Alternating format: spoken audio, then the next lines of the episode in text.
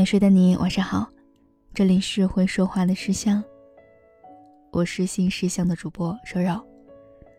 接下来会经常在这里跟大家分享属于深夜的故事。很多无法给出答案的问题，或许都被你们的故事相互解决了。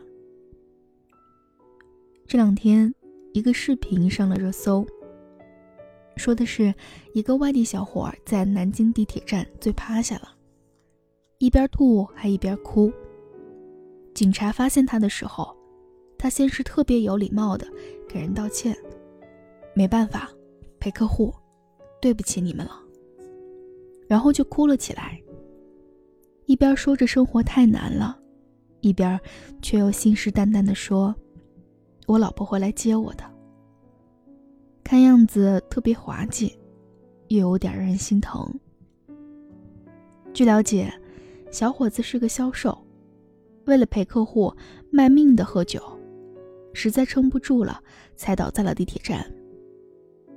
几分钟后，小伙子的妻子赶到了，他第一时间叫了一声“宝宝，对不起”，然后就趴在了妻子肩上哭了。他说，他觉得自己挺没用的，但妻子听到这话。先是打了他一下，又抱紧了他。很多人看到这个视频，第一反应其实是想到了自己。刚毕业、刚起步的时候，我们都经历过苦日子里的感情，被客户为难到深夜，受了委屈没地儿说，十平米的出租房里，两个人挤一张单人床。但我从中看到的。却是一段感情里的义气。这个小伙子去妻子所在的城市打拼，为了赚钱发了狠的喝酒。而他的妻子在深夜急匆匆赶来，不嫌他有一身的呕吐物，第一时间抱住了他。一段稳定的感情，就是需要这样的义气，共同对抗过困难的人，爱起来更有力量。而两个讲义气的人，也更容易撑过生活的难关。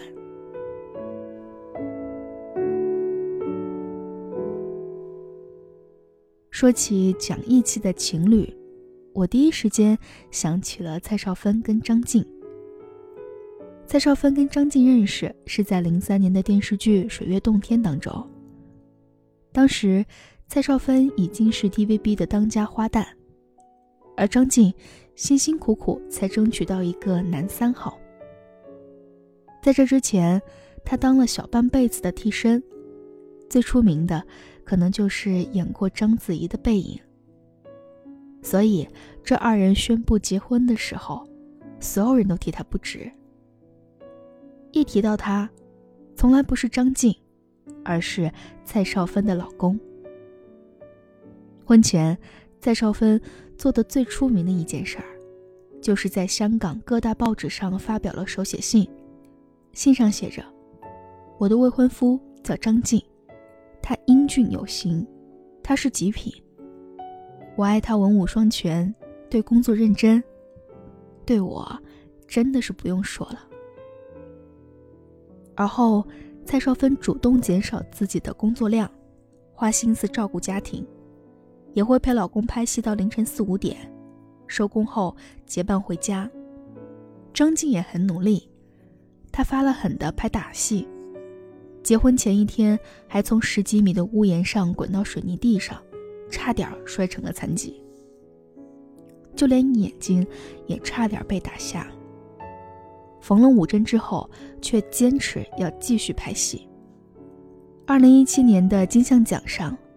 他终于第一次拿下了最佳男配角，也是第一次当上了人生的主角。获奖那一刻，一起吃过的苦头，就再也不是人生路上的绊脚石，而是柳暗花明后最难得的陪衬。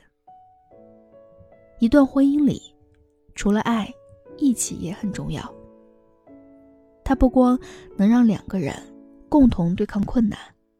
还能建设往后的生活。朋友小 G 曾经在2017年经历过精神的低谷。她当时的男朋友理解她忍不住爆发的坏脾气，告诉她：“我还在，愿意掏心掏肺的对她好。”当时是2017年9月，他爸爸在上海过世，小 G 的负担一下子变得很重。唯一在挣钱的父亲走了，母亲没有工作。弟弟还在读书，而自己也才刚刚毕业，收入微薄。他的状况太糟糕了，以至于朋友都忍不住担心他。那个从出生到环境，一切都比你好的男朋友，会不会离开你？但小 G 的男朋友先是送她到了医院，帮没力气的她穿好了爸爸的衣服，并按上海的规矩一手料理了后事。几个月后，还拉着他结婚了。那个时候的小 G 刚刚被测出有中度抑郁症，她整宿整宿的睡不着觉，男友也就陪着她不睡。她一说饿了，就算是凌晨也会下去买吃的给他。有一天，他俩一起去理头发，想到爸爸，只舍得花二十块钱。去街边剃头，忽然就哭了。男友也不说破，指着旁边一个方向问：“你看那是什么？”并趁机亲了他一口，然后说：“我知道你很难过，可是你不能一直这样。除了爸爸，我也是你很重要的一部分，你不可以看不见我。”那天晚上，他一直在背着他跑。那种坚定的幸福感，让他有了走出来的力量。讲义气的感情，不光是相爱时和那个人一起对抗困难，也是分开后对那个人的困境有不袖手旁观的善意。朋友一口曾经在每个月发了工资之后接济男朋友。剩下的钱，都换成了火车票去看他。跟他分开半年后，从朋友圈得知，男友为了维权跟经纪公司打官司时，也是第一时间帮他到处找律师，联系媒体曝光这件事情。他的朋友纷纷感慨：维护一段爱情有多努力，爱情就有多珍贵。那是我们有幸拥有过的最美好的东西。义气就是那种，哪怕不爱了，也能为他挺身而出的勇气。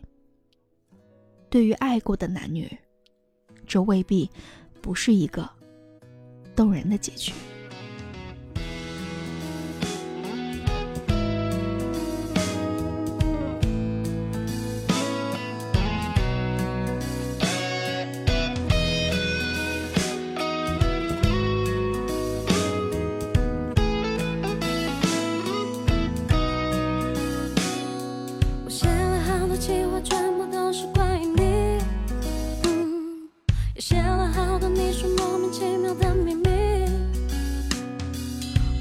自作聪明最后却成了玩具。却看